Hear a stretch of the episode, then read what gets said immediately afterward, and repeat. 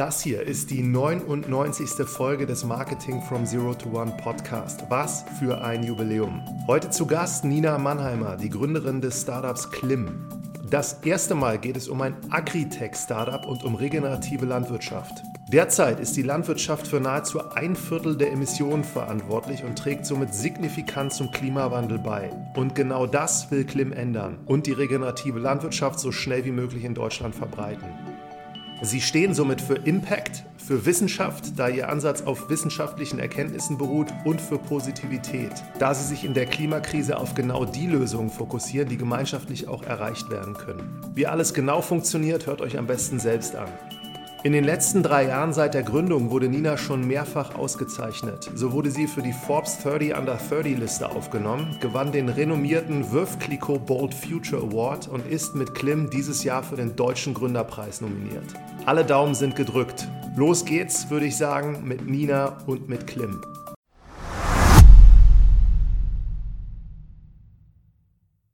Willkommen zu einer neuen Folge. Wir sind heute zu dritt remote zusammengeschaltet und haben Nina Mannheimer von dem Startup Klim zu Gast. Hallo Nina. Hallo, freut mich hier zu sein. Hallo. Es geht heute um dieses spannende Thema Landwirtschaft, Carbon Farming, regenerative Landwirtschaft. Das haben wir auch noch nie gehabt, so in der Form. Deswegen doppelt spannend. Und äh, du bist eine der Mitgründerinnen und vielleicht für den Anfang mal kannst du in ein paar Worten mal erzählen, was ihr bei Klim genau macht. Ja, sehr gerne.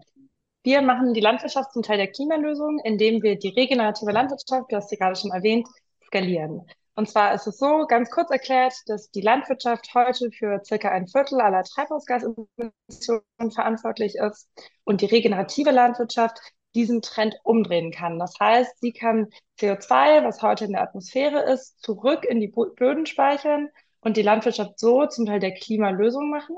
Und die Landwirte, die das Ganze umsetzen müssen, brauchen dabei allerdings Unterstützung. Und da kommen wir rein ähm, und wir bieten den Landwirten eine Plattform, mit der sie auf die regenerative Landwirtschaft umstellen können, ähm, indem wir ihnen Finanzierung ermöglichen und auch Wissen zur Verfügung stellen, damit sie ideal umstellen können. Und bei diesem Viertel der Emissionen, was du jetzt gesagt hast, Weißt du, wenn man das nochmal runterbrechen würde, wie sich das weiter unterteilt? Also ich hatte jetzt immer in Erinnerung, dass natürlich hier die Kühe und so weiter, Methangase, dass das ein sehr, sehr großer Teil davon ist. Das ist, ein, das ist auf jeden Fall ein Teil davon. Das ist allerdings nicht der einzige Teil. Also eine, eine Zahl, die für uns immer extrem relevant ist, ist, dass seit Beginn der modernen Landwirtschaft über 500 Milliarden Tonnen CO2 aus den Böden in die Atmosphäre freigelassen wurden. Also allein durch die landwirtschaftlichen Maßnahmen, die da stattfinden, wurde einfach extrem viel CO2 freigelassen. Und das ist dieses CO2, was wir durch die regenerative Landwirtschaft jetzt zurück in die Böden binden. Okay. Ja, sehr spannend. Also da sprechen wir, glaube ich, auch nachher nochmal so ein bisschen detaillierter drüber.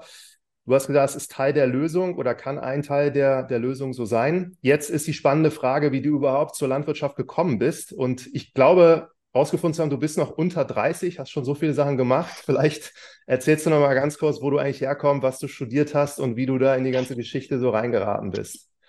Ja, ja, ich bin noch kurz unter 30, also nicht so kurz, aber noch ein bisschen. Insofern sehr gerne. Also ich fange mal am Anfang an. Ähm, ich ich habe äh, hab mal Politik studiert.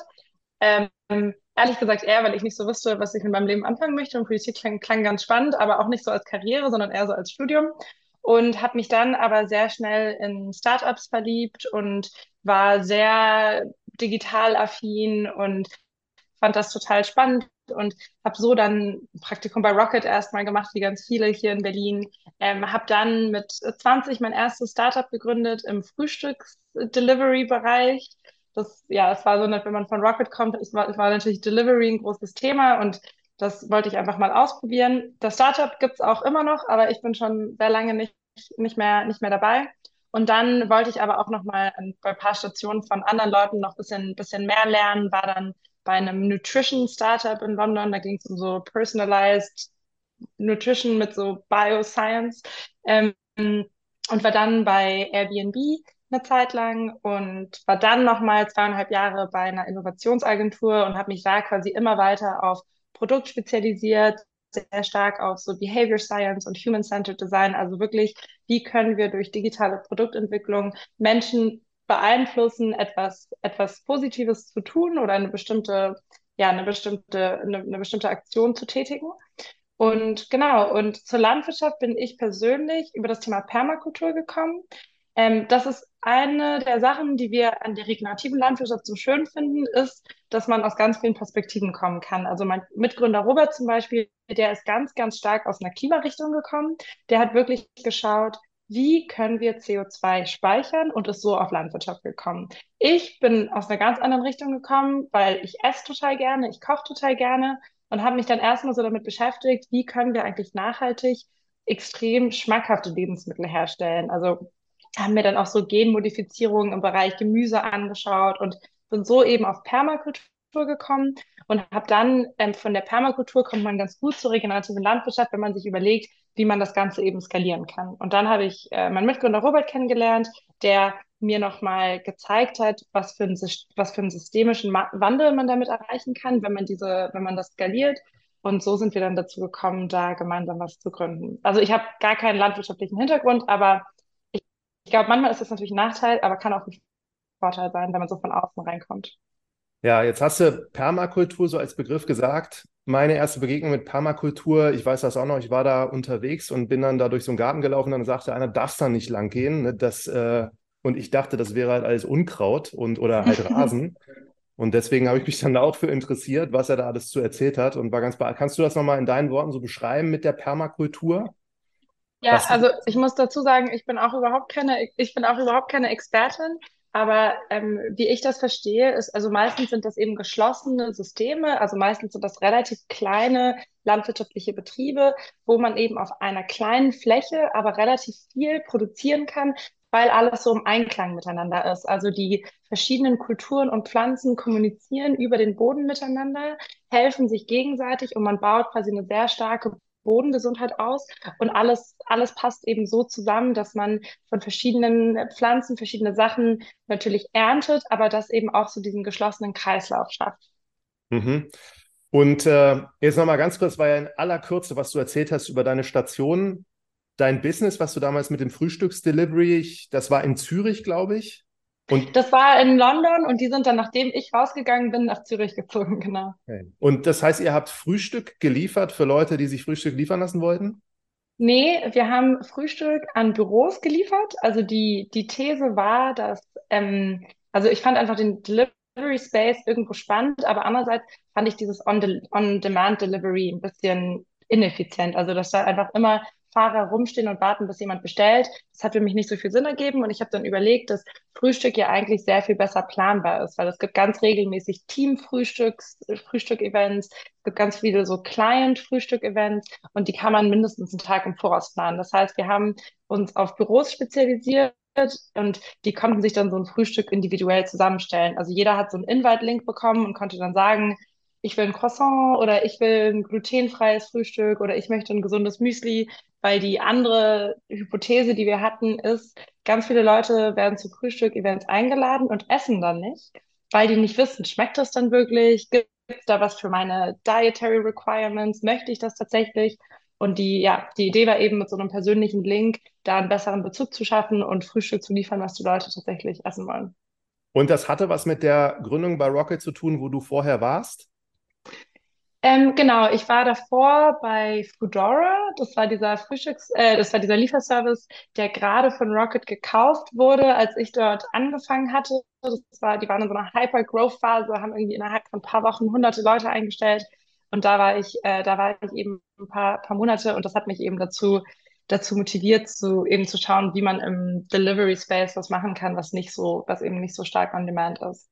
Ja, und das war halt nach deiner London-Zeit am King's College, wenn ich es rausgefunden habe, wo du auch bewusst hingegangen bist. Warum bist du damals da hingegangen? Nach London? Ja.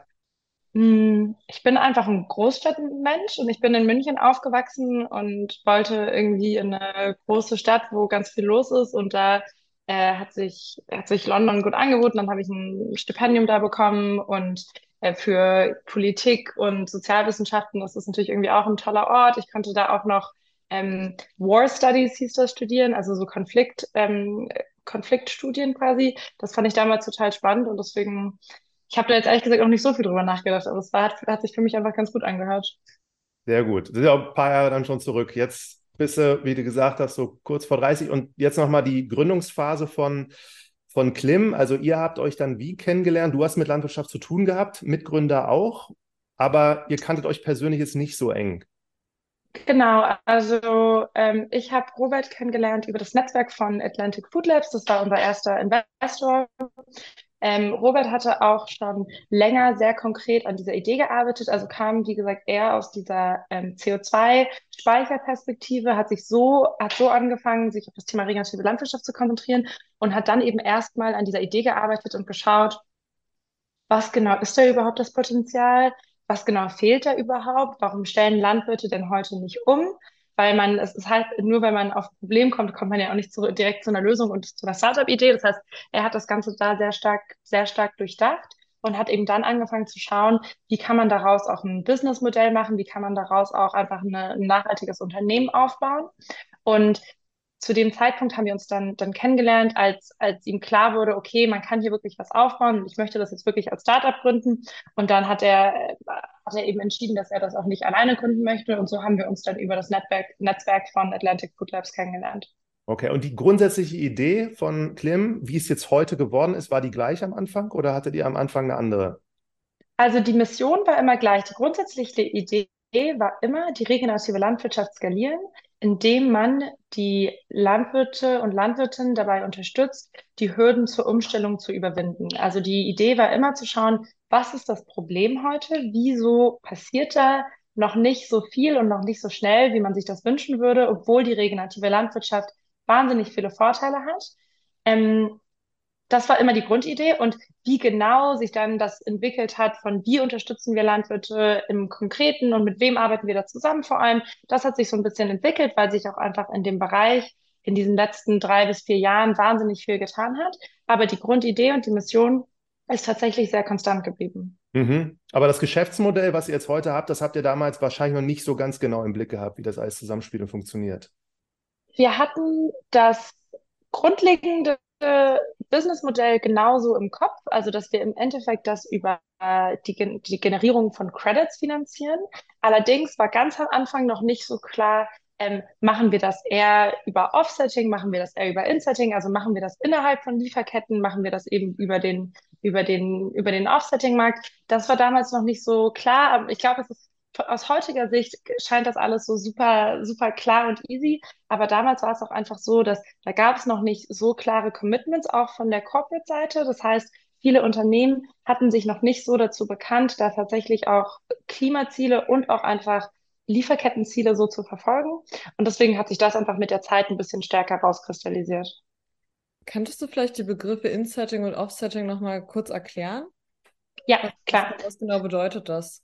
Genau, also Offsetting ist das, was wahrscheinlich die meisten schon kennen. Das bedeutet, ein Unternehmen zum Beispiel hat irgendwo Emissionen in der Herstellung von Produkten zum Beispiel und möchte diese Emissionen kompensieren und kann damit ein Offsetting Credit kaufen. Das kann jede Art von Klimaprojekt sein, wo eine, wo eine Tonne CO2 entweder gespeichert oder gespart wird und kann somit die Emissionen, die an einer Stelle passieren, an einer anderen Stelle kompensieren. Das ist, das ist Offsetting und da gibt es eben gibt's den, den Carbon Credit Markt, das kennen wahrscheinlich sehr viele. Insetting kennen vielleicht weniger. Das ist im Endeffekt im Prinzip ähnlich. Also es geht wieder darum, eine Tonne CO2 also eine, ein Credit ist eine Tonne. Es geht darum, CO2 einzusparen oder zu reduzieren. Allerdings muss es eben in der eigenen Lieferkette sein. Deswegen quasi in und off. Das ist, es geht darum, dass ich zum Beispiel als Unternehmen innerhalb meiner Lieferkette habe ich natürlich Emissionen, ob das jetzt im Transport ist, in der Herstellung und so weiter. Und im Insetting kümmere ich mich darum, diese Emissionen wirklich direkt in dieser Lieferkette zu reduzieren. In unserem Fall bedeutet das, dass die, dass die Unternehmen, die Lebensmittel herstellen, direkt durch uns, mit uns bei den Landwirten Emissionen reduzieren, indem zum Beispiel weniger Dünger eingesetzt wird oder die Fruchtfolge klimafreundlicher gestaltet wird. Und so wird nachhaltig und langfristig die, die Lieferkette nachhaltiger und auch resilienter. Und okay. dann seid ihr spezialisiert auf Insetting, wie ich es verstanden habe. Wir machen, ja, genau. Wir machen in erster Linie Insetting mit Lebensmittelunternehmen. Das äh, ergibt für uns am meisten Sinn, weil die Vorteile der regenerativen Landwirtschaft auch weit über das Klima hinausgehen und das auch für diese Unternehmen extrem wichtig ist. Also ein Riesenthema ist Lebensmittelsicherheit. Das heißt, es geht darum, dass man Erträge stabil hält, dass ein Lebensmittelunternehmen interessiert sich natürlich dafür nicht nur, wie kann ich heute zum Beispiel mein Mehl, also mein Weizen einkaufen oder meine Milch oder was auch immer, sondern die überlegen natürlich auch, wie sieht das Ganze in drei, fünf, zehn, zwanzig Jahren aus? Und da ist eben, dieses Thema Bodengesundheit und dadurch Resilienz aufbauen und da, da damit eben auch die Erträge für die Zukunft sichern, ist ein Riesenthema. Und daher ist für die auch total wichtig, dass sie eben nicht nur kompensieren, indem sie woanders irgendwelche Klimaprojekte fördern, sondern dass sie wirklich ihre eigene Lieferkette nachhaltiger gestalten. Mhm. Ja, dann lass uns mal über eure so Stakeholder sprechen, was mich sehr interessieren will. Jetzt haben wir Landwirte auf der einen Seite, die ihr unterstützt, dann irgendwelche Unternehmen, die mit der Lebensmittelproduktion zu tun haben. Und wenn ich es richtig verstanden habe, ihr habt auch ein Siegel, wo eigentlich ich als Konsument oder Konsumentin auch darauf Einfluss nehmen kann, dass sie da halt Produkte kaufen, die jetzt hier durch euch quasi so bessere CO2-Bilanz haben. Genau, also es ist, ähm, das sind so unser, das sind unsere Hauptstakeholder, die Landwirte, die Unternehmen und die Verbraucher. Auf der Unternehmensseite haben wir auch Offsetting-Kunden, das sind dann nicht unbedingt Lebensmittelkonzerne, aber der Großteil ist tatsächlich äh, in der, in der Lebensmittelbranche und man kann sich, äh, denke ich, fragen, wieso interessieren wir uns für Verbraucher und Verbraucherinnen, weil eigentlich ist es ja in erster Linie ein B2B-Geschäft, was wir machen. Ähm, und das macht das Ganze natürlich nochmal komplexer. Ähm, das war für uns allerdings von Anfang an total wichtig, weil einerseits ist es den Landwirten wichtig, denn das Thema Anerkennung in der Gesellschaft ist ein total wichtiges Thema. Die Landwirtschaft wird oft so ein bisschen negativ dargestellt. Ähm, gibt sehr viel Protest, die Landwirte sind oft marginalisiert und die sagen auch oft, hey, ich bin bereit, da was Besseres zu tun. Ich bin auch bereit, da zu investieren. Ich bin bereit, mich da weiterzuentwickeln. Aber das ist natürlich total demotivierend, wenn sie dann das Gefühl haben, dass der, dass der Verbraucher das nicht sieht und denkt, dass die, dass die, dass die Landwirte eher schlecht fürs Klima sind, obwohl sie sich extrem viel Mühe geben. Das heißt, dieses Thema Anerkennung in der Gesellschaft und auch einfach Verständnis entwickeln für die Landwirtschaft war uns von Anfang an aus dem Grund wichtig. Aber auch, weil langfristig wollen wir ja wirklich dieses Lebensmittelsystem verändern. Also es muss sich im Endeffekt die komplette Kette von Produktion bis Endverbrauch verändern. Und da gibt es ganz viele Themen, die damit, die damit, die damit reinspielen. Und das geht, glaube ich, nur, wenn alle da mitmachen und wenn alle verstehen, worum es geht. Und dass jeder Verbraucher, wenn er im Supermarkt ist, überlegt, okay, kaufe ich jetzt Produkt A oder Produkt B? Und was macht das überhaupt für einen Unterschied? Ich glaube, man fühlt sich oft total hilflos als Verbraucher. Also ich merke das bei mir auch. Ich bin ja auch Konsumentin und Verbraucherin.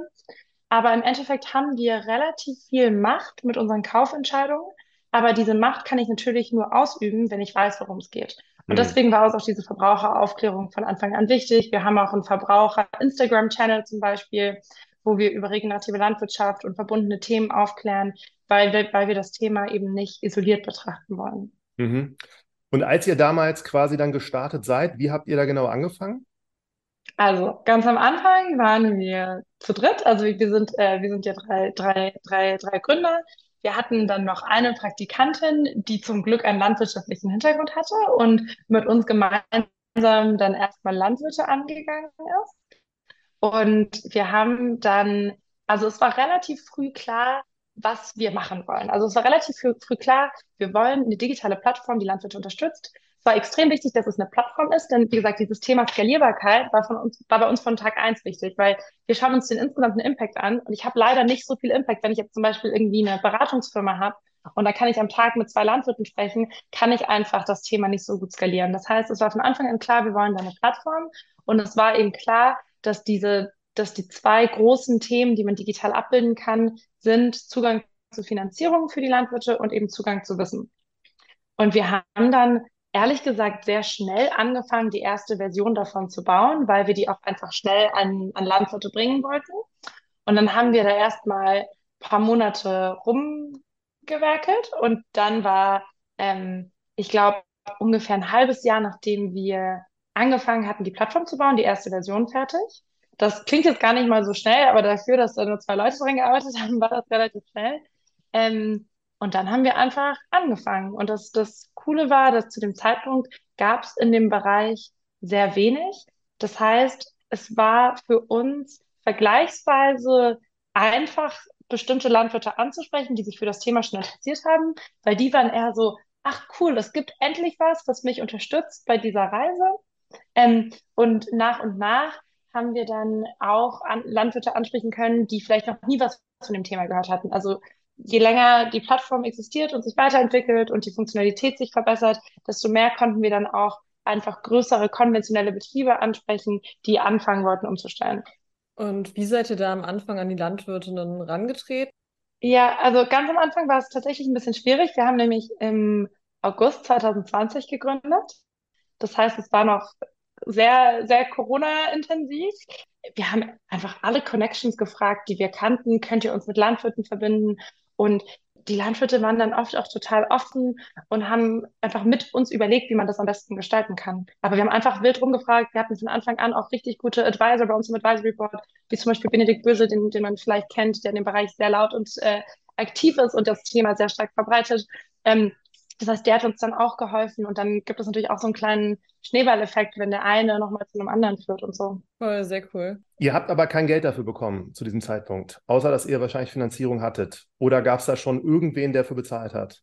Nee, genau. Wir hatten ähm, die, die Finanzierung von unserem ersten Investor. Wir hatten aber in dem Sinne noch kein, noch kein Revenue, weil bei uns zahlen eben nicht die Landwirte, sondern die Unternehmen. Das heißt, wir haben einfach, war ein kleines Risiko, aber wir haben einfach angefangen, mit den Landwirten zu arbeiten und haben dann eben die Unternehmen angesprochen. Man muss ja, es ist ja quasi immer so ein Hände- und Ei-Problem, wenn man so ein zweiteiliges System hat. Und uns war klar, wir müssen mit den Landwirten anfangen und dann, und dann zu den Unternehmen gehen.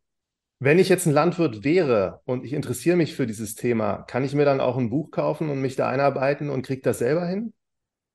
Du kannst dir auf jeden Fall ein Buch kaufen. Ähm, das Ding mit den Büchern, die sind auf jeden Fall eine gute Einführung. Da gibt's auch richtig gute Ressourcen. Das Ding ist, erstens musst du die Zeit haben, dieses Buch, das Buch einfach so von A bis Z durchzulesen. Und zweitens, die große Schwierigkeit liegt nicht unbedingt so im Grundwissen. Da kannst du eben, wie gesagt, über Bücher, über YouTube und so weiter dich ganz gut informieren. Ähm, die große Schwierigkeit liegt eher darin zu verstehen, was bedeutet das für mich? Denn jeder Betrieb ist anders, je nachdem, was für einen Boden habe ich, wie, wie, wie gut ist mein Standort, also wie, was, wie viele Bodenpunkte habe ich, was baue ich an, was für, wie risikofreudig bin ich, was für Maschinen habe ich, ähm, was habe ich die letzten Jahre oder Jahrzehnte gemacht, was mein Boden bis heute beeinflusst hat, ähm, wie viel finanziellen Spielraum habe ich, wo möchte ich mich weiterentwickeln? Wie möchte ich meinen Betrieb vielleicht mal meinen Kindern hinterlassen? Gehört mir der Betrieb oder sind das Pachtflächen? Also es gibt so viele Fragen, die kann natürlich, das müsste ein extrem langes Buch sein, um das quasi alles so zusammenspielen zu lassen. Und da ist, glaube ich, eben schon die, die, sind die Möglichkeiten der digitalen Plattform schon sehr viel größer. Verstanden. Aber was hat euch so die, die Zuversicht gegeben, dass es am Ende da Unternehmen gibt, die dafür bezahlen? Habt ihr das im Vorfeld versucht so abzufragen oder wie war da eure Strategie? Ja, also den Carbon Credit Markt gab es ja schon. Und ich glaube, es war von Anfang an, waren wir sehr optimistisch, dass der sich positiv weiterentwickelt. Denn es ist ja, es, es war ja klar, dass immer mehr Druck entsteht, Klima, die Klimaziele zu setzen und diese zu erreichen. Und es war auch klar, dass nicht alle Emissionen plötzlich jetzt eliminiert werden können. Das heißt, der, dass, dass dieser Offsetting-Markt bestehen wird und auch wachsen wird, war klar. Und dass da auch im besten Fall der Preis eines Credits steigen wird, war auch klar. Denn es gibt gar nicht so viele Klimaprojekte, die angeboten werden. Es gibt aber immer mehr Nachfrage, weil immer mehr Druck entsteht. Hm. Und im Insetting-Bereich, das war von uns war für uns ganz am Anfang nicht so klar, muss ich sagen, weil wir auch einfach ein bisschen Zeit gebraucht haben, um uns, um, uns da reinzuarbeiten. Aber das ergibt, glaube ich, wenn man drüber nachdenkt, noch mehr Sinn. Denn die Unternehmen wollen ja jetzt auch nicht für immer diese Offsetting Credits kaufen, sondern eigentlich wollen die ja nach, wollen die ja nachhaltig produzieren und die wollen ja nachhaltige, nachhaltige Lieferkette. Und da haben wir dann eben gemerkt, die wissen nicht unbedingt genau, wie sie da weiterkommen, denn die haben sich manchmal noch gar nicht so stark mit dem Thema beschäftigt, weil das eben auch sehr neu ist, haben vielleicht gar nicht so einen starken landwirtschaftlichen Bezug, weil die eben das nicht deren Expertise ist und dass da einfach ähm, ja Platz ist für einen Player, der sich, der wirklich Landwirtschaft versteht, der wirklich ganz nah an den Landwirten dran ist und da eben auch so diese Koordination und die Kommunikation zwischen dem Unternehmen und dem Landwirt übernehmen kann und da eben direkt mit den Landwirten arbeiten kann, um diese Produktion nachhaltiger zu machen. Mhm. Und MVP, hattet ihr da einen, also der für dich ein MVP wäre, so wie das bei Startups meistens üblich ist? Ähm, ja, also ich glaube, jeder, jeder macht irgendwo ein MVP, aber, je, aber jeder hat auch irgendwie eine andere Vorstellung davon. Ich glaube, in unserem Fall trifft das tatsächlich ganz gut zu, denn wir sind ja jetzt auch in einem Bereich, der noch nicht so voll war. Also ich bin zum Beispiel kein, ich bin nicht unbedingt ein Fan davon, dass man überall immer MVPs macht. Also zum Beispiel, ich glaube, Spotify ist ein berühmtes Beispiel von einem Unternehmen, was das Gegenteil gemacht hat. Die haben erstmal irgendwie jahrelang was gewerkelt, bis sie es rausgebracht haben. Und das war, glaube ich, in dem Bereich total richtig, denn Musik ist so ein voller Markt und da muss ein Produkt so gut sein, damit Leute umsteigen, dass ich glaube, ein Spotify MVP, den, den hätte keiner genutzt und dann hätten die gesagt, ah, machen wir doch nicht. Aber in unserem Bereich war es ja tatsächlich so, dass es einfach noch sehr wenig gab. Das heißt, da konnte man sehr gut iterativ arbeiten, da konnten wir sehr gut eine relativ leite Version rausbringen und die dann immer weiterentwickeln. Ja. Wann war der erste Moment, als ihr dann auf ein Unternehmen zugegangen seid? Und wie habt ihr das gemacht? Also zu, ja, angefangen haben wir wirklich ganz, ganz, ganz am Anfang. Also wir hatten am, am Anfang schon richtig, ähm, auch richtig gute Gespräche, einfach mit Unternehmen, die sagen, wir glauben an dieses Thema, wir wollen das machen. Aber ein Gespräch bedeutet ja auch noch nicht, dass man was unterschreibt. Also es waren dann natürlich am Anfang sind solche Sales-Zyklen natürlich lang, also generell sind, glaube ich, so Enterprise und Corporate Sales-Zyklen ziemlich lang. Und natürlich, wenn man da ein Unternehmen ist, ich meine, ich weiß, ich erinnere mich noch an Gespräche, da war das Unternehmen vier Wochen alt. Und natürlich, ich würde mich da als Corporate-Unternehmen, würde da natürlich auch nicht sofort einen Vertrag unterschreiben, sondern da muss man erstmal Vertrauen aufbauen. Man will natürlich erstmal warten, wie sich das weiterentwickelt. Das heißt, bis zu, bis zu den ersten Verträgen hat es dann, hat es dann länger gedauert, aber das war für uns extrem hilfreich, eben von Anfang an die Gespräche zu führen und von Anfang, e, von Anfang an das sowohl mit Landwirten als auch mit Unternehmen zu entwickeln. Wer war das erste Unternehmen, was unterschrieben hat? Das ist eine gute Frage. Wer war das erste Unternehmen, das unterschrieben hat? Die muss man ähm, in diesem Podcast hier immer feiern, diese Unternehmen, die einfach sagen, so, wir machen das jetzt. Also das erste große Unternehmen, das unterschrieben hat, war auf jeden Fall Nestle. Ähm, die da echt, ähm, muss man sagen, einfach ein großer Vorreiter sind, auch im, äh, beim Thema regenerative Landwirtschaft. Ähm, und wir hatten aber viele kleinere Kunden. Also das, ich glaube, das erste Unternehmen, mit dem wir so einen handfesten Vertrag hatten, war ähm, die, die, die Bäckereikette Die Lonas. Ähm, das war super, das war super cool, weil die haben eben auch, die haben eben auch physische Verkaufsorte, die haben ihre Bäckereien, da konnten wir richtig coole Marketingkampagnen machen und Wo sind die? Die, die sind ähm, vor allem in Südwestdeutschland stark verteilt. Okay. Ähm, Ein Hoch genau.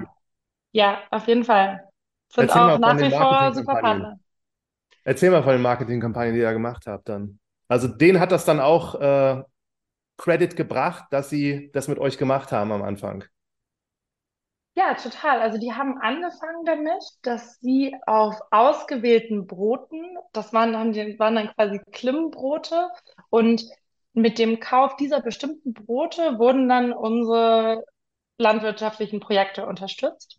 Und das war total spannend, eben auch für die und für uns eben zu testen, wie wirkt sich das aus auf den Verkauf dieser Brote? Denn die, ähm, die, die, haben, wurden natürlich dann auch in den Bäckereien von den Kunden angesprochen. Die haben dann immer nochmal nachgefragt, was bedeutet das genau? Und das war, das war für uns einfach total spannend zu sehen, wie gut das funktioniert und wie, wie groß auch die Offenheit für das Thema ist. Ähm, ich muss zugeben, es die Marketingkampagnen waren auch ein bisschen iterativ am Anfang, denn ähm, ich glaube, wenn man sich viel mit einem Thema beschäftigt, denkt man immer, dass es einfacher zu verstehen ist, als es eigentlich ist. Und wir haben dann auch so die ersten quasi Kampagnen auch in den Bäckereien und auch auf Social mit denen gemeinsam gemacht. Ähm, ich weiß gar nicht mehr, was wir da genau für, für Messaging hatten, aber wir haben das gesehen und waren so, ja, das ist richtig gut und es ist richtig gut erklärt. Es ist so ein komplexes Thema, aber wir haben das hier richtig einfach und gut rübergebracht. Und dann kam das Feedback, hm, also die Leute verstehen leider nicht, was ihr hier macht. Und es ist, ist leider doch nicht so, so, so klar, wie wir uns das vorgestellt hatten. Und das war für uns natürlich auch nochmal ein wichtiges Learning. Und ich glaube, man kann, rückblickend ist das, glaube ich, klar, dass man da iterativ arbeiten muss und dass das Thema ist einfach komplex. Also selbst ich habe heute noch Schwierigkeiten, das in einem Satz zu erklären, obwohl das auch mittlerweile sehr viel, sehr viel bekannter ist. Aber das war eben für uns eine super, super erste Erfahrung. Und ich bin auch total froh, dass einer unserer ersten Kunden eben ein Kunde war, wo man direkt auch so in, im Laden sein konnte. Also wir sind da teilweise auch hingefahren und haben uns einfach geschaut, wie reagieren die Leute. Wir hatten teilweise so einen Stand vor der Bäckerei und haben mit Leuten gesprochen. Und das ist natürlich extrem viel wert. War das Brot teurer als die anderen? Das war dann ein Ticken teurer, ja. Und äh, also kurzum, aber die Abverkaufszahlen gegenüber den anderen Broten, das war auf jeden Fall besser oder zumindest. Genau. Ja. Genau, das war, zu, also das war entweder konstant oder besser, obwohl die dadurch ein Stück teurer waren. Ja. Und nur von diesem Brot haben dann quasi die Landwirte etwas abgekriegt. Genau, also das, das waren ausgewählte Brote. Das waren, war nicht, war, das waren verschiedene Sorten, aber ah, quasi nicht alle Sorten. Das war aber das war für uns eben auch, das war ein super, ähm, das war für uns eben ein super Start, damit man das eben so, so vergleichen kann. Und dann über die Zeit haben die das auch mehr Produkte äh, gemacht und auch in, und dann immer weiter auch in mehr, in mehr Filialen.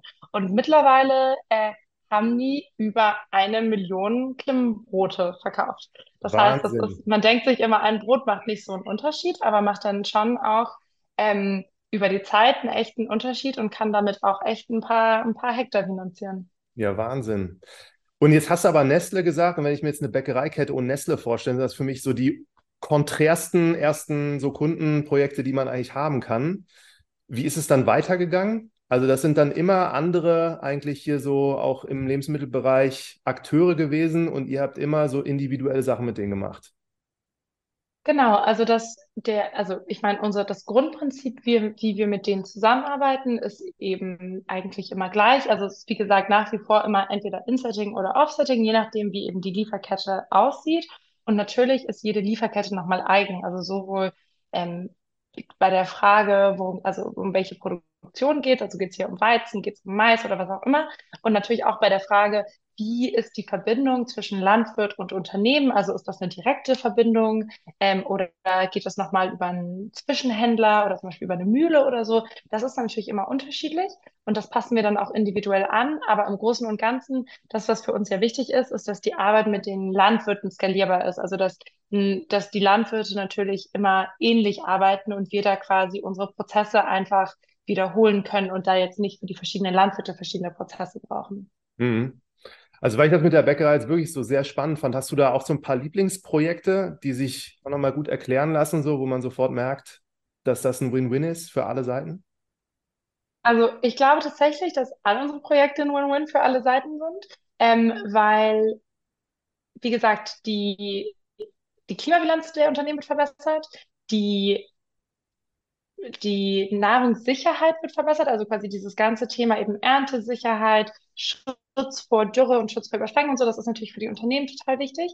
Die können das natürlich an ihre, an ihre Kunden äh, kommunizieren und damit ist es auch ein, so eine Art Brand-Loyalty-Thema. Ähm, gibt wahrscheinlich noch andere Vorteile, die mir gerade nicht, die mir gerade nicht, die mir gerade nicht einfallen, aber das, ja, das ist auf jeden Fall in dem Sinne für alle ein Win. Und was für uns auch nochmal total cool ist, weil du nach anderen Projekten gefragt hast, sind so Projekte, wo die regenerative Landwirtschaft direkt so mit eingebunden ist. Also wir haben zum Beispiel einen Partner, der ist vergleichsweise klein. Das ist ein kleines Getreideunternehmen in, in München. Die heißen Good Crop. Die haben auch schon, bevor sie mit uns zusammengearbeitet haben, Getreide von regenerativen Landwirten eingekauft. Und dann haben sie angefangen mit uns zu arbeiten und nutzen auch unser Label. Und das ist ähm, obwohl das eines der kleinsten Projekte sind und wir haben, ja, wie gesagt, mittlerweile sehr viel größere Projekte, ähm, finde ich das total schön, weil da das Thema eben so sehr stark präsent ist, auch schon in deren Unternehmens-DNA quasi. Das heißt, die kaufen von den Landwirten regenerativ ein, unterstützen mit uns nochmal andere Landwirte und das ist so ein, so ein richtig komplettes System. Und wenn man von denen Produkte kauft, dann ist man quasi ultra regenerativ unterwegs. Spannend. Und die bei Nestle, also kann man da Produkte jetzt im Supermarkt kaufen, die jetzt das äh, Logo von euch drauf haben? Die nutzen nicht das Label, denn die haben ja, also das ist, ja, die haben, die haben natürlich viele interne Prozesse und da kann da, da können die nicht einfach irgendwie so ein Label auf ein, auf ein Produkt packen. Das, das wäre relativ komplex. Bei, bei Nestle geht es eher darum, wirklich einfach in der, innerhalb der Lieferkette äh, zu verbessern und da, dass wir da einfach direkt mit den Landwirten arbeiten und diese Lieferketten eben nachhaltiger gestalten. Okay. Ich hatte jetzt eine Zahl gefunden, auch in der Vorbereitung, irgendwas mit 3000, glaube ich, 356 standen mal irgendwo Landwirte, die arbeiten mit euch jetzt schon zusammen, was eine ganz schöne Menge ist.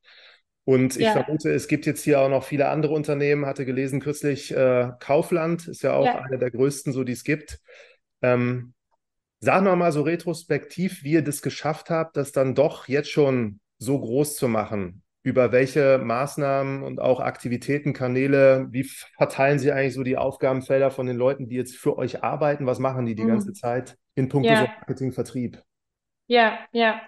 Ähm, also ich glaube, ähm, also ja, wir haben auf jeden Fall ein super Sales- und Marketing-Team. Da kann ich auf jeden Fall gleich, gleich mehr zu sagen.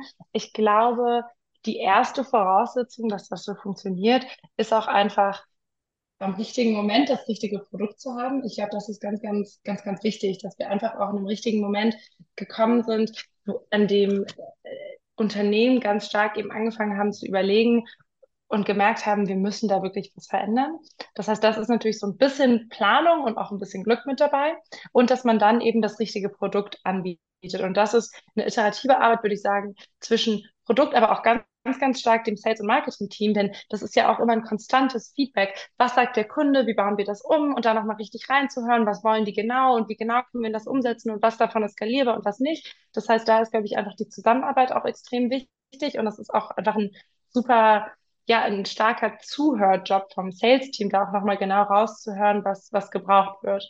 Ähm, und dann würde ich sagen, was, was Sales und Marketing angeht, ähm, ist unser, ist unser Vorgehen, dass es sehr stark auf Partnerschaften basiert. Also ich würde das jetzt nicht so als klassischen Sales-Prozess beschreiben, wo man sagt, hier ist unser Angebot und ihr könnt das annehmen oder ablehnen, sondern man tauscht sich da wahnsinnig viel aus. Und das ist ja auch ein Bereich, wo sich sehr viel noch weiterentwickelt, was zum Beispiel Regulierung angeht und was sind überhaupt die richtigen Ziele und was können wir überhaupt machen. Und da findet wahnsinnig viel Austausch statt zwischen den, zwischen den Partnern und uns und Landwirten. Also was ganz viel passiert zum Beispiel ist, wenn wir mit einem Partner anfangen zu sprechen, dass man mit dem einmal mal zusammen zu Betrieben fährt und einfach mal mit denen, mit denen spricht und gemeinsam schaut, okay, was sagen denn deren Landwirte? Was wünschen die sich? Was brauchen die? Was machen die schon? Was wollen die machen? Also es sehr, da passiert sehr, sehr viel zusammen. Und auch bei uns im Team sind eben Leute, die sich ganz, die sich einfach extrem gut auskennen mit all diesen, mit dem politischen Kontext, mit den Regulierungen. Also das ist sehr viel, ja, so Consulting-heavy, würde ich sagen. Mhm. Aber mit Partner meinst du schon, das wäre jetzt Nestle, wäre ein Partner in dem Sinne, Zum ne? Beispiel, genau. Ja, und wie werden die generell auf euch aufmerksam? Äh, sehr unterschiedlich. Bei Nestle war es tatsächlich so, dass die sehr früh auch über unser Verbraucher Instagram zu uns gekommen sind. Da hat jemand aus dem PR-Team unser Verbraucher Instagram gesehen und mich dann kontaktiert. Da waren wir ein paar Monate alt. Das war ganz spannend. Das war dann auch ein, dann auch ein bisschen länger gedauert natürlich, aber das, das war total spannend. Aber natürlich gehen wir auch direkt auf Unternehmen zu und sind natürlich auch bei Events. Ähm, es gibt natürlich jetzt auch nicht, die Lebensmittelwelt ist jetzt auch nicht so groß, also da gibt es jetzt nicht Milliarden oder Millionen Unternehmen, die man ansprechen kann, sondern Hunderte und große gibt es natürlich auch sehr wenige. Das heißt, da kann man auch sehr gezielt arbeiten und wirklich ganz konkret schauen, was für Leute in welchen Abteilungen ähm, spricht man da am besten an. Mhm. Und gibt es da wiederkehrendes Muster? Also wer sind eure? Also sind das dann so Corporates, äh, Social Responsibility, Innovation? Ja, ganz unterschiedlich. Das war total spannend, weil ganz am Anfang haben wir tatsächlich viel mit, ja genau, so Corporate Responsibility, ESG oder CSR-Teams oder so gesprochen. Ähm, allerdings über die Zeit lang ähm, diversifiziert sich das total, weil eben dieses Thema auf so vielen Ebenen positiv ist und für das Unternehmen strategisch wichtig, dass sich das auch so ein bisschen von dort wegentwickelt, manchmal eben auch zu, ähm, zu Supply Chain Teams zum Beispiel. Manchmal geht das auch über das Marketing-Team, wenn das ein Thema ist, wo die merken, wir wollen dazu kommunizieren, wir wollen irgendwie zum Thema Klimaschutz ähm, oder Biodiversität oder was auch immer kommunizieren. Oder wie bei Nestle zum Beispiel kam das, wie gesagt, über jemand aus dem PR-Team. Also das ist ganz, ganz, ganz spannend und ich glaube auch einfach ein super Zeichen dafür, wie, wie breit das Thema auch für die Unternehmen ist, dass es eben nicht perfekt in eine Schublade passt. Mhm. Und mit diesem Verbraucherkanal Instagram, ich habe das auch gesehen, ihr habt da, glaube ich, äh, also mehr als 15.000 so Follower. Und ich habe mich am Anfang, als ich drauf geguckt habe, gefragt, wie schafft man das, für so ein Thema so viele Follower aufzubauen, wenn man hauptsächlich mit Landwirten und mit Unternehmen so im Geschäftsmodell zu tun hat. Aber natürlich hast du es auch erklärt mit Verbrauchern. Hast du das gemacht? Hat da jemand bei euch ein Händchen gehabt, so die richtigen Inhalte rauszusuchen? Oder wie habt ihr das geschafft, dass das so auch groß geworden ist in dieser Nische? Ja, also wir hatten ja, wir hatten von Anfang an zwei unterschiedliche Kanäle, einmal eben für Verbraucherinnen und einmal für Landwirtinnen, weil natürlich das Messaging nochmal ein anderes ist und auch vom Inhalt, das kann man schlecht kombinieren. Das heißt, wir hatten von Anfang an da zwei Kanäle, das war, glaube ich, wichtig. Und uns war, wie gesagt, diese Verbraucherkommunikation eben von Anfang an wichtig. Und unsere, eine unserer ersten Mitarbeiterinnen hat das von Anfang an eigentlich betreut. Also die ist, äh, ich glaube, Mitte Oktober 2020 zu uns gekommen, also wirklich nur sehr kurz nachdem wir angefangen hatten und hat das eigentlich von Anfang an betreut, ist auch immer noch bei uns im, im Team, hat mittlerweile auch mehr unterschiedliche Aufgaben und mittlerweile ist das Team natürlich auch größer, aber wir haben da einfach von Anfang an Wert drauf gelegt. Ich glaube, das ist besonders wichtig und wir haben ganz viel getestet, welche Inhalte funktionieren und welche nicht. Und ich muss zugeben, eine Strategie war, dass wir am Anfang ein bisschen weniger über das Thema kommuniziert haben. Also am Anfang war der, wenn ihr ganz, ganz, ganz runter scrollt, würdet ihr sehen, dass da ist vielleicht ein bis zweimal die Woche was über Landwirtschaft und der Rest war einfach ein bisschen generelle Nachhaltigkeitskommunikation, weil wir eben auch dachten, wenn wir jetzt nur über regenerative Landwirtschaft sprechen, dann wird das die Leute nicht so stark interessieren. Aber dann so Themen wie zum Beispiel was für Obst und Gemüse ist jetzt im Juni saisonal, das finden die Leute total cool, weil dann können die im Supermarkt entscheiden, ah, okay, ich kaufe jetzt eine Erbse anstatt von einem Kürbis. Ähm, und dann haben wir mit der Zeit immer mehr immer mehr Landwirtschaft gemacht, weil das Thema auch gewachsen ist. Und dann kam diese Netflix-Doku Kiss the Ground und wir haben gemerkt, okay, die, die, die Leute sind, sind irgendwie langsam bereit für mehr landwirtschaftliche Inhalte. Und natürlich verliert man dann auch ab und zu Follower. Aber im Endeffekt war uns dann wichtiger, eine Community von, von Leuten zu haben, die sich wirklich für das Thema interessieren und jetzt nicht nur irgendwie den tausendsten Nachhaltigkeitskanal brauchen. Ja. Der für die Verbraucher heißt äh, Klim Foods auf Instagram. Genau. Für die Landwirte, wie heißt der? Der heißt Klim Farms. Klim Farms Sehr und kreativ. ist ja super. Und wie heißt die Mitarbeiterin? Nochmal eine Lob für die Mitarbeiterin, die das so toll gemacht hat. Ja, Shoutout an Maya. Maya ist auch auf jeden Fall viel sichtbar auf dem Klim Foods Kanal und es ist auch sehr lustig, wenn Leute bei uns neu im Team anfangen, dann sagen sie immer, ah, du bist Maya, dich kenne ich schon von Instagram. Also sie ist auf jeden Fall Klim famous. Okay, also Maya und Klim Foods und Klim Farms gemerkt. Echt spannend. Ähm, genau, sonst nochmal, also zu dieser Aufbauphase, ich hatte jetzt hier auch gesehen bei euren Werten, das fand ich auch irgendwie so ganz interessant, oder wofür es steht, Impact, Wissenschaft, Positivität.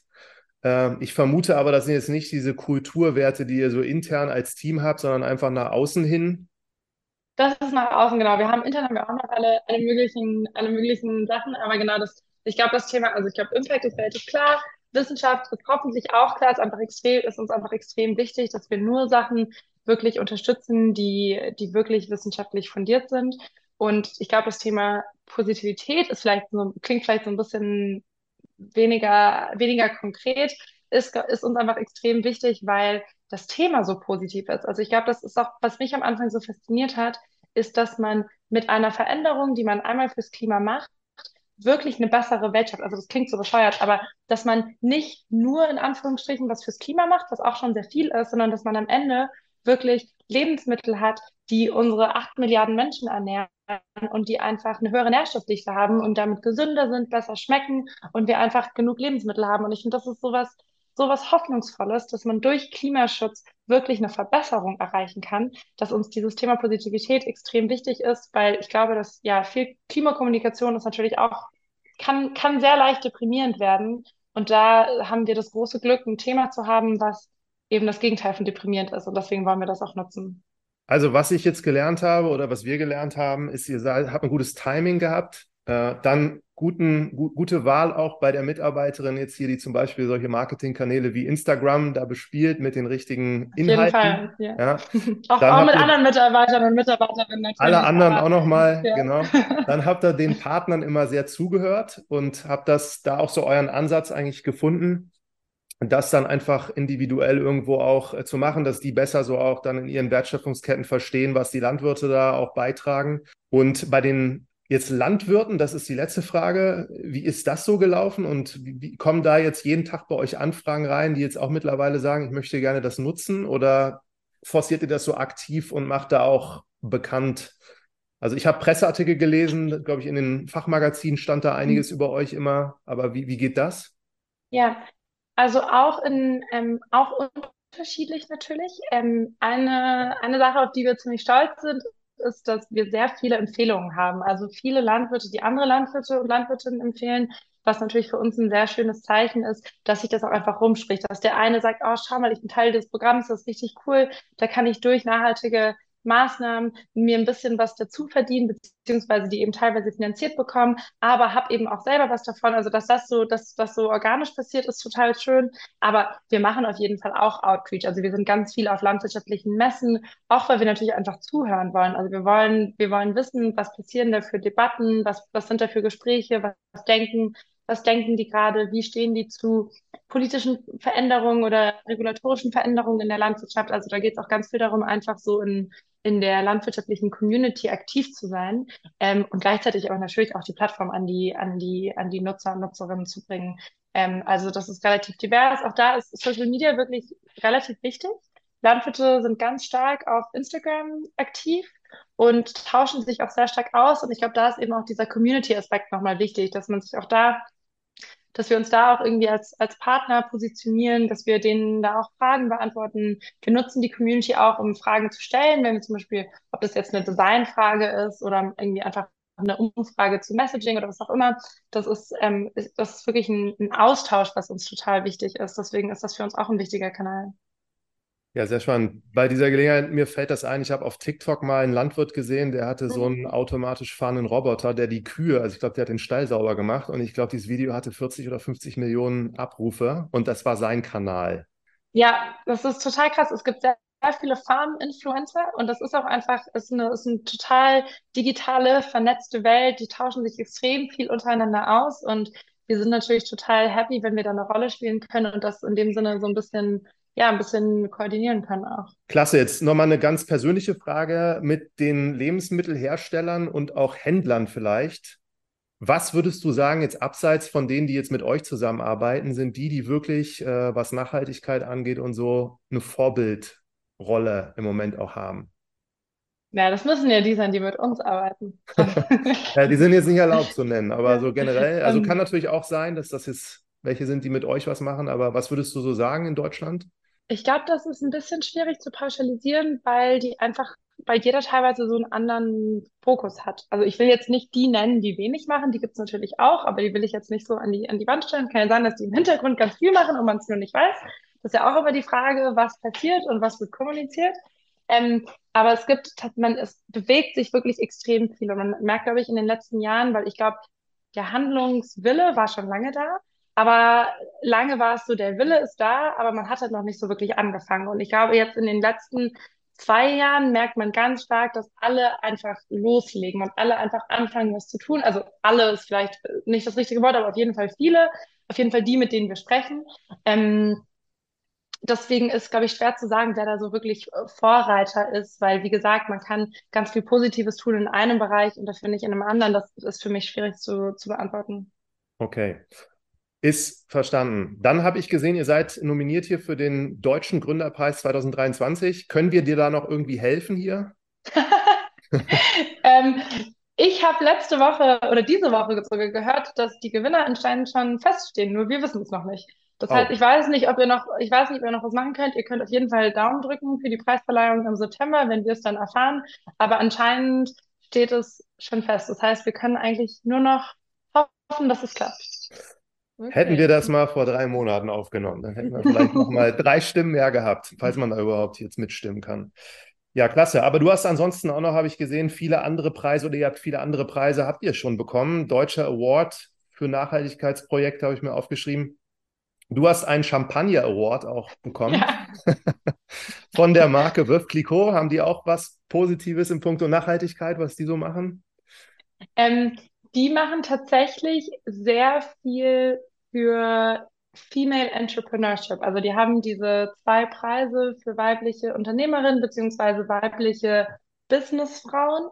Und ähm, die machen das, das ist wirklich relativ beeindruckend. Die haben diesen Preis nämlich seit 50 Jahren. Das heißt, ich war auch auf einem Event in Paris dann, wo die erste Preisträgerin auf die Bühne kam, die über 90 war und die damals in den 70ern ähm, Bauleiterin war, wenn ich mich nicht irre, also wirklich in der Bauindustrie, die extrem männlich war. Und auch damals hat Beth Clicquot schon ein Video daraus gemacht. Das heißt, wir haben uns dieses Video angeschaut aus den 70ern, wie sie da mit ihrem Helm auf der Baustelle steht, umzingelt von Männern. Das heißt, die machen wirklich sehr, sehr viel Arbeit, um Frauen zu fördern und auch Frauen in der Businesswelt zu fördern. Und das ist äh, tatsächlich, finde ich, sehr inspirierend, weil das auch extrem international ist. Also den Preis gibt's von Deutschland über USA bis Nigeria. Und das ist nicht so, ähm, ja, nicht so selbsterklärend, dass, ein, dass so ein großes Unternehmen, was ja auch sehr, eigentlich sehr in der Luxuswelt ist, auch weibliche Unternehmerinnen in Nigeria unterstützt. Also ich will jetzt hier nicht zu viel Werbung für Co machen, aber ich muss sagen, dass die da echt extrem starke Arbeit leisten, um Frauen zu unterstützen. Was hast du da jetzt bekommen für? Ich habe bekommen eine Champagnerflasche, wo mein Name in so sehr schön dargestellt ist. Und ich habe ein, eine, eine, ich habe eine Wein, wie, wie nennt man das, eine Rebe, die nach mir benannt ist, die ich auch dort getauft habe. Ist ja Wahnsinn. Und die kann man jetzt kaufen? Nee, also in einem Champagner sind, glaube ich, im Schnitt ungefähr 300 bis 400 verschiedene Trauben aus verschiedenen Orten, weil das muss, wird ja immer so zusammengemixt. Das heißt, man kann leider nicht den Nina Vintage kaufen, aber ich bin dann in einigen Champagnerflaschen präsent und das ist ja auch schön. Aber es ist vor allem auch, es geht sehr stark einfach um Vernetzung von weiblichen Unternehmerinnen und das ist tatsächlich total, total hilfreich, dieses Netzwerk zu haben. Ja, super cool. Letzte vielleicht Frage nochmal von mir, falls Jasmin noch welche hat. Äh, wie viel seid ihr jetzt insgesamt? Ihr seid jetzt wahrscheinlich schon über 50 Mitarbeiter? Wir sind so knapp unter 50, also wir sind so um die 45 Leute. Ja, und mit dieser Zahl, die ich vorhin gesagt habe, so Bauern sind es wahrscheinlich auch nochmal mehr geworden seitdem. Ne? Und wie viele Unternehmen habt ihr jetzt da, die Gutes tun? Ähm, um die 15 bis 20 sind das. Klasse. Sucht ihr im Moment Unterstützung? Vielleicht können wir euch so helfen hier.